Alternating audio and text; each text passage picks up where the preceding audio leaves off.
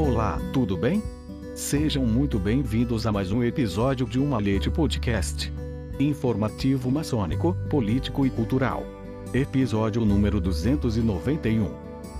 O Pacificador e o Marechal de Ferro e a Independência do Brasil. Por Marco Antônio Pérez. Duque é um título que se refere ao chefe de Estado de um ducado. É um título hereditário, mas pode ser também atribuído a uma pessoa, o que foi feito em 23 de março de 1869, pelo imperador Dom Pedro II, ao nosso irmão Luiz Alves de Lima e Silva, o Duque de Caxias, único brasileiro que se tornou Duque, Caxias no Maranhão exceção do Duque de Caxias, todos os duques brasileiros foram agraciados ainda no primeiro reinado, tendo-os todos parentes de Dom Pedro I. Duas filhas dele com a Marquesa de Santos, Domítila de Castro Canto e Melo a Marquesa de Santos. Duquesa de Goiás, concedido em 24 de maio de 1826 a Isabel Maria de Alcântara Brasileira, Rio de Janeiro 23 de maio de 1824 e falecida com 74 anos, na Alemanha, em 3 de novembro de 1898. Maria Isabel de Alcântara Brasileira, Rio de Janeiro, 13 de agosto de 1827 e falecida de meningite, com seus poucos 20 dias de vida, a 25 de outubro de 1827. Foi-lhe concedido o título de Duquesa do Ceará em 13 de agosto de 1828. Portanto, o Ceará nunca teve realmente um duque ou duquesa. Outro ducado existente foi o próprio Santa Cruz, Rio de Janeiro, concedido em 05 de novembro de 1829 ao de Augusto Carlos Napoleão de Beauharnais, em francês. Auguste Charles Eugène Napoleon, nascido em Milão de 9 de dezembro de 1810 e falecido em Lisboa em 28 de março de 1835, foi o primeiro marido da Rainha Maria II. Foi também o segundo Duque de Leuchtenberg o patrono do Exército Brasileiro, nascido em Porto da Estrela em 25 de agosto de 1803, hoje cidade de Duque de Caxias. Faleceu em Valença, cidade também no estado do Rio de Janeiro, em 07 de maio de 1880. Caxias seguiu uma carreira militar, assim como seu pai e tios. Lutou em 1823 contra Portugal na independência do Brasil e depois passou três anos na Cisplatina, que foi uma província do Reino Unido de Portugal, Brasil e Algarves, posteriormente, do Império do Brasil. A província correspondia ao atual território do Uruguai.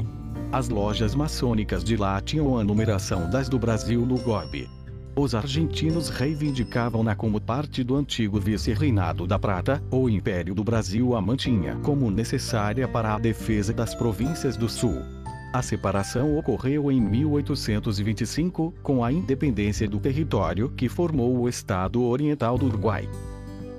Logo depois as lojas maçônicas de lá foram tiradas do rol da numeração do GOB, com isso algumas lojas maçônicas do Brasil, como a augusta e respeitável grande benfeitora loja simbólica Estrela do Rio Claro, hoje no 0496, tinham outro número. Em agosto de 1896, Boletim Oficial número 6, ano 21, em sua primeira página, após a capa, traz um alerta aos maçons do último arranco. Nas páginas de número 346 até 376 registra as lojas maçônicas no Brasil. Damos em seguida as lojas que se constituíram sob a obediência dos grandes orientes aos vales do Lavradio e dos Beneditinos, com diversos esclarecimentos. Nesta lista com 529 lojas, onde constam também lojas do Uruguai, a Guerra da Cisplatina, que havia ocorrido de 1825 a 1828, havia separado o novo país do Brasil, porém as lojas maçônicas só foram separadas da maçonaria brasileira mais tarde. Neste rol das lojas, aparece como sendo a de número 505, Estrela do Rio Claro, Rei do Escoces, São João do Rio Claro, S. Paulo, 2 de março de 1896. Hoje o número desta loja é 496 do GOB. O nosso irmão Luiz Alves de Lima e Silva, enquanto o governo tentou resistir, sem sucesso contra a secessão da província, permaneceu leal ao imperador Pedro I Também durante os protestos em 1831, apesar de seus familiares terem abandonado o monarca, Pedro I abdicou em favor de seu filho Pedro II, a quem Caxias serviu como mestres de armas, uma espécie de instrutor, ensinando além da esgrima o hipismo, finalmente tornando-se seu amigo. A regência que governou o Brasil durante a minoridade de Pedro II enfrentou várias revoltas por todo o país. Caxias novamente ficou contra seu pai e tios, que eram simpatizantes dos rebeldes, comandando as forças lealistas de 1839 a 1845 na supressão de revoltas como a Balaiada, chamada ainda Guerra dos Bentivis, uma revolta popular e social ocorrida no estado brasileiro do Maranhão entre os anos de 1838 e 1841. Outra luta sua que nos deu garantia de território foi na Revolução Farroupilha. Esta merece um relato, à parte, onde Caxias mostrou toda a sua habilidade e gravou mais uma ação vitoriosa. A luta de secessão do Rio Grande do Sul, Revolução Farroupilha identificada com a maçonaria vermelha, isto é, republicana. Os farrapos, quando tinham uniformes, os usavam da cor vermelha. Assim passamos a resumir a Revolução Gaúcha, conforme o descrito por Paulo Bonavides, em sua História Constitucional do Brasil, ed. Paz e Terra. Em 1824, ano da outorga da Carta Constitucional pelo Imperador, após o golpe que dissolveu a Assembleia Constituinte, eclodiu logo após a Revolução Nordestina, cujo líder foi Frei Caneca, esta revolução teria proclamado a Confederação do Equador, com os mesmos ideais que adornaram, posteriormente, a Revolução Farroupilha. Não conseguiu, no entanto, esta revolução sobreviver mais do que algumas semanas, ao contrário da Revolução Gaúcha que sobreviveu anos. Se na Revolução Nordestina só nominalmente houve governo e organização estatal, não passando tudo de um esboço ou quimera, logo atropelada pela sucessão vertiginosa dos eventos militares adversos. Nesta outra, ao contrário, a República, uma vez proclamada, configurou-se qual um poder estabelecido, apto a sustentar por mais tempo, e não raro com algum êxito, as bases de uma organização de governo e Estado, em que avultou, sobretudo, a convocação e o funcionamento de uma constituinte e a elaboração de um projeto constitucional. Na do Sul tínhamos como vizinhas duas repúblicas simpatizantes, adversas ao império e que simpatizavam com a causa dos insurrectos o que tornava a política e geográfica a sustentação da luta pelos rio-grandenses. Assim foi que as tensões entre liberais, vermelhos, e conservadores, azuis, ou caramurus, aprofundadas com o que Belo Freire caracterizou como os excessos imperiais relativos ao peso de exorbitantes impostos, pois eram os produtos rio-grandenses vencidos pela concorrência dos platinos nos mercados gerais. Ao Rio Grande faltavam serviços necessários ao seu desenvolvimento. Parte de suas vendas eram drenadas em suprimentos à província de Santa Catarina fora cancelada a dívida do Tesouro de São Paulo ao do Rio Grande, mas concedia-se aqueles impostos de introdução de animais que este para ali exportava. E, não satisfeito, o Império criava direitos vexatórios sobre os chapeados, as esporas e os estridos. A chamada Guerra dos Farrapos principiou a 20 de setembro de 1835, com a deposição do presidente da província, Antônio Rodrigues Fernandes Braga. Nesse dia, em razão do levante, embarcou ele para o Rio Grande onde se refugiou. Ocupada a capital, Porto Alegre, pelos revolucionários, empossaram estes perante a Câmara Municipal, na ausência dos três primeiros vice-presidentes, o quarto vice-presidente, Marciano Pereira Ribeiro, Bento Gonçalves, cinco dias depois, lavra um manifesto, de seguinte teor. Conheça o Brasil que o dia 20 de setembro de 1835 foi a consequência inevitável de uma má e odiosa administração, e a que não tivemos outro objeto, e não nos propusemos outro fim, que restaurar o império da lei, afastando de nós um administrador inepto e facioso, sustentando o tronos de nosso jovem monarca, e a integridade do império. Sim, compatriotas, devemos ao Brasil, que neste momento tem seus olhos fitos em nós, esta manifestação tanto mais sincera e pronta, quanto maior é o dever em que nos achamos de desvanecer os temores com que nossos inimigos o quiseram aclamar, acusando-nos de sustentar vistas de desunião e república. Desgraçadamente nesta província, como nas demais do Império, existe uma facção retrógrada adversa por princípios e interesses à nova ordem de coisas, inimiga implacável de todos aqueles que professam decidido amor às liberdades pátrias. O governo de facção desapareceu de nossa cena política. A ordem se acha restabelecida. Com este trunfo dos princípios liberais minha ambição está satisfeita, e no descanso da vida privada, a que tão somente aspiro, gozarei o prazer de ver-vos desfrutar os benefícios de um governo ilustrado, liberal e conforme com os votos da maioridade da província respeitando o juramento que prestamos ao nosso Código Sagrado, ao trono constitucional e à conservação da integridade do Império. Comprovareis aos inimigos de nosso sossego e felicidade, que sabeis preferir o jugo da lei ao dos seus infratores, e que ao mesmo tempo nunca esqueçais que sois os administradores do melhor patrimônio das gerações que vos devem suceder, que este patrimônio é a liberdade, e que estais na obrigação de defendê-la à custa de vosso sangue e de vossa existência. Se na realidade realidade deste manifesto se caracteriza em realidade somente um rompimento com os conservadores corroborado pelo vice-presidente da província, Marciano Pereira Ribeiro, que proclamava: Viva a integridade do Império! Viva a União Brasileira! Viva o Senhor Dom Pedro II, Imperador Constitucional do Brasil! Vivam os rio-grandenses! Viva o dia 20 de setembro! No entanto, os caramurus, elementos conservadores, minavam a manifestação liberal imputando-a de separatista e antimonárquica. Uma nova fase da Guerra dos Farrapos inaugura-se em 10 de setembro de 1836, após o combate ferido em Seival, quando o general Antônio de Souza Neto derrota as forças legalistas de Silva Tavares, desbaratando os contingentes imperiais. Animados pelo triunfo, no dia seguinte, em 11 de setembro de 1836, os vitoriosos proclamaram a República do Rio Grande independente, liberando-se dos laços com o Império. É no campo de Menezes que o chefe vitorioso em Seival, Antônio Neto, proclama: Nós que compomos a primeira brigada do Exército Liberal, devemos ser os primeiros a proclamar, como proclamamos, a independência desta província, a qual fica desligada das demais do Império e forma um Estado livre e independente, com o título de República Rio Grandense, cujo manifesto às nações civilizadas se fará competentemente. Camaradas, Gritemos, pela primeira vez: Viva a República Rio Grandense! Viva a independência! Viva o Exército Republicano Rio Grandense!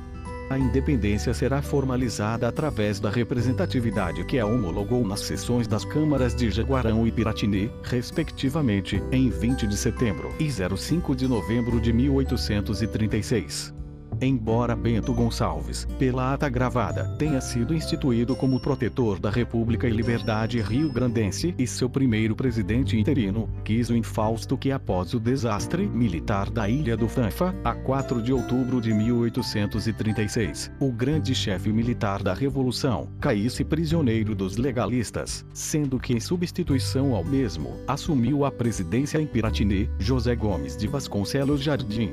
Nesta mesma histórica sessão, a 6 de setembro de 1836, foi convocada uma Assembleia Geral e Constituinte para fazer a Constituição da República que nascia, confirmada através da representação feita pelo general Souza Neto, em 23 de setembro de 1837, no Campo das Asperezas. Neste mesmo ano, Bento Gonçalves, que estava preso no Forte São Marcelo, na Bahia, se evade com a ajuda da maçonaria, através daqueles liberais, republicanos baianos, que neste mesmo ano irão promover a revolução denominada Sabinada.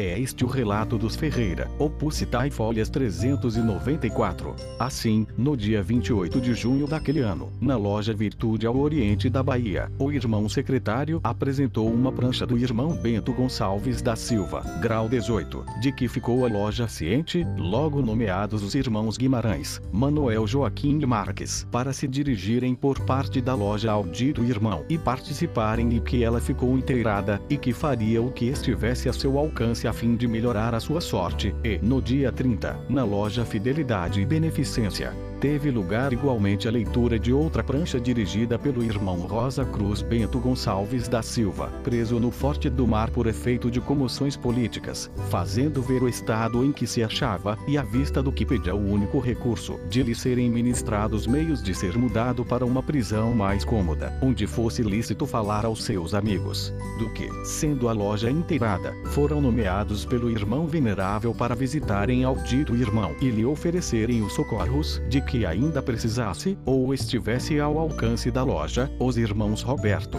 tesoureiro e orador adjunto, era um dos fundadores da sociedade secreta o próprio comandante do Forte de São Marcelo, Bento Gonçalves, obtendo licença para nadar, pela manhã, embrenhou-se pelo mar a nado, sendo recolhido na curva de uma onda. Conspiradores de chapéu alto esperavam-no em uma praia. Dias mais tarde um palhabote, veleiro de dois mastros, do comércio largava mansamente os panos ao nordeste. Ia com farinhas para Pelotas e Montevidéu. No topo do mastarel, peça linear de madeira, a flâmula auriverde tremulava. Quem diria que entre os sacos brancos era devolvido aos pagos o homem da setembrina? A revolução reacendeu seu voo com resgate de seu chefe militar e civil, mas só cinco anos após, em 1842, nos dias 29 e 30 de novembro, é que se realizaram duas sessões preparatórias da Assembleia Geral Constituinte, cuja solene instalação ocorreu, conforme estava previsto, a 1 de dezembro de 1842, na vila de Alegrete, então capital da República Rio Grandense. A ata da instalação foi publicada no periódico oficial americano, número 21, de 14 de dezembro de 1842, sendo que presidiu a sessão o deputado mais votado, Martins Avila. Já nesta ocasião podia-se prenunciar um retorno à comunidade nacional que se adivinhava na linguagem utilizada por Bento Gonçalves no trecho de sua fala. E assim que seu poder se debilita e se aproxima o dia em que, banida realizada da terra de Santa Cruz, nos havemos de reunir para estreitar laços federais à magnânima nação brasileira, a cujo grêmio nos chama a natureza e nossos mais caros interesses. Paulo Bonavides, Opus Itae, FLS 185. Com efeito, o grande agente separatista não fora o ardor republicano da farroupilha, mas o despotismo da autoridade imperial, a propensão absolutista dos caramurus, sempre infensos ao iluminismo do pensamento liberal. A Revolução Rio-Grandense, abraçada à limitação de poderes e à legitimidade das prerrogativas de governo, buscava, de último, lograr o mais cedo possível o estabelecimento de uma ordem estável e constitucional, para não faltar às grandes promessas que ondeavam os estandartes da Revolução. A 8 de fevereiro de 1843, foi apresentado à Constituinte de Alegrete, o projeto da Constituição da República Rio-Grandense, subscrito pela Comissão Constitucional, composta por José Pinheiro de Ulloa Sintra, Francisco de Sá Brito, José Marianos de Matos, Serafim dos Anjos França e Domingos José de Almeida conforme os parâmetros estabelecidos na proclamação anteriormente feita. Os direitos do homem estabelecidos em princípios, tão sólidos e duráveis como a moral eterna, a divisão dos poderes constitucionais firmada sobre a lei, a propriedade e a segurança individual combinada com o interesse e a segurança pública, a correspondência e a harmonia dos direitos com os deveres do cidadão, eis os princípios e as condições do novo pacto social, eis a importante e árdua missão de vossos representantes com serenidade verbal, os constituintes de Alegrete assim concluíram sua proclamação aos rio-grandenses. Completai a vossa obra e mostrai ao mundo o belo espetáculo de um povo, que por sua moderação é capaz de conservar a liberdade e por sua coragem sabe conquistar a independência. Bonavides, Opus Itae, FLS 194, falando sobre o federalismo da República Rio-Grandense diz que este era o nosso ver, uma forma de união que aceitava laços associativos com outros entes, desde que não importassem sacrifício da independência nem da autonomia, entendida a primeira como a plenitude do poder soberano. É de admitir, pois, que os farroupilhas, cercados da simpatia das repúblicas platinas, buscassem um meio de associação com seus vizinhos do Prata, mediante um provável pacto de natureza confederativa. Em consequência, a União Constitucional, de teor federativo propriamente dito, esteve assim com toda a probabilidade longe dos desígnios revolucionários. Havia da parte dos rio-grandenses em relação aos platinos a mesma carência de identidade que determinar a dissolução dos vínculos da província cisplatina com o Brasil prevaleciam, por conseguinte, em mais elevado grau, as razões de centro de associação com o Império, mormente se este reconhecesse a autonomia rio-grandense ou antecipasse a mutação federativa, somente ocorrida com o advento da República, mas sonhada pelas correntes liberais desde o primeiro reinado. A solução federativa dentro da monarquia constitucional brasileira era na época tese altamente improvável, entre Buenos Aires e Rio de Janeiro, o projeto de federação do general Farroupilha Bento Gonçalves parecia mais inclinado a eleger uma alternativa de todo distinta, a união com Montevidéu, Correntes e Entre Rios o móvel maior da República Rio-Grandense, cultivando assim relações externas rudimentares na Bacia da Prata, debaixo da oposição imperial, consistia sem dúvida em fazer vingar o germe federativo externo, como escudo para garantir a sobrevivência do projeto separatista em curso, uma vez que no Brasil a proposta de federação estaria fadada a não receber apoio das demais províncias, como os fatos da Revolução, cabalmente, demonstraram desde o princípio. O caminho exterior passava pela soberania e a república, e só depois se propunha alcançar o refluxo federativo, como um estágio mais adiantado na concretização e consolidação da independência, logrando primeiro o apoio e a segurança de uma união com outras unidades republicanas vizinhas. Ao cabo da Guerra Civil, as lideranças farroupilhas já estavam, porém desenganadas de obter uma forma de união com seus vizinhos do Rio da Prata a mesma distância de cultura, interesses que separara a província cisplatina do Brasil Império. Apartava então os rio-grandenses dos povos da prata. A recusa da federação trazia embutida a consciência política de que ela própria seria a perda da independência conforme se via no ânimo de Bento Gonçalves e Bento Manuel. Paulo Bonavides, citando o historiador Florencio de Abreu, diz FLS 196, opus citae, que Rivera, este sim, explorando as necessidades dos revolucionários de conseguirem armas, gêneros e cavalhadas, divisava o sonho do quadrilátero de Artigas, União do Uruguai, Corrientes, Entre Rios, Rio Grande, Paraguai e Misiones, mas Bento Gonçalves não cogitava disto. Os fatores da política externa contribuíram fortemente, como se vê, para que a sorte dos chefes vencidos no movimento Farroupilha contra o Império fosse tão distinta do destino daqueles que durante o primeiro reinado encabeçaram nas províncias do norte o republicanismo da Confederação do Equador. Não houve cárcere nem patíbulo para as lideranças farroupilhas. Ainda destroçado militarmente, Bento Gonçalves negociou a paz com o Barão de Caxias numa sólida posição, se não de força, ao menos de tranquilidade para quem já se achava definitivamente no fim. Foram dois maçons que encontraram o caminho do Brasil Grande.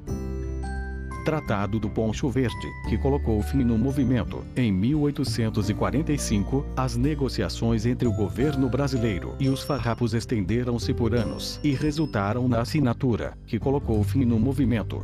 Nesse tratado, os farrapos reconheceram a sua derrota e finalizaram a revolta em troca de determinadas garantias dadas pelo governo imperial. Entre elas, pelo governo brasileiro estavam a anistia, perdão a todos os envolvidos na Guerra dos Farrapos, a imposição de uma taxa alfandegária de 25% sobre o charque produzido na Argentina e no Uruguai, e a incorporação ao exército imperial e manutenção da patente dos militares que lutaram pelo exército dos Farrapos.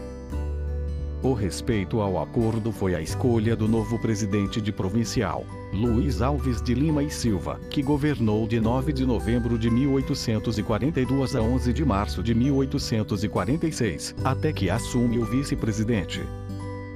Neste breve relato histórico, se entende que a maçonaria, às vezes, segue caminhos estudados e longos, como união de norte a sul dos irmãos para o bem maior.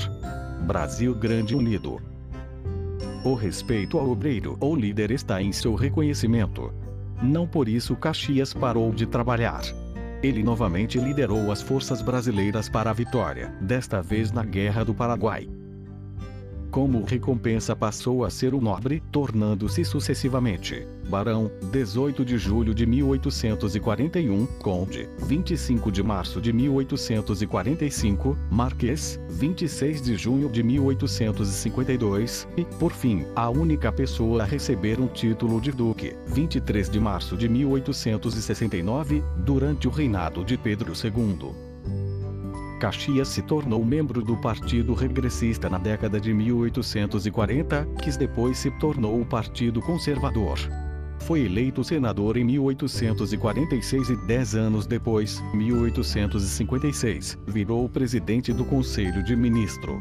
Ocupou o cargo novamente durante um breve período entre 1861 e 1862. Dentre seus ministros estava José Maria da Silva Paranhos, que viria a ser o Visconde do Rio Branco e também soberano grande comendador do Supremo Conselho do Brasil do grau 33 para o rito escocês antigo e aceito, assim como o Duque de Caxias e também grão-mestre do Grande Oriente do Brasil.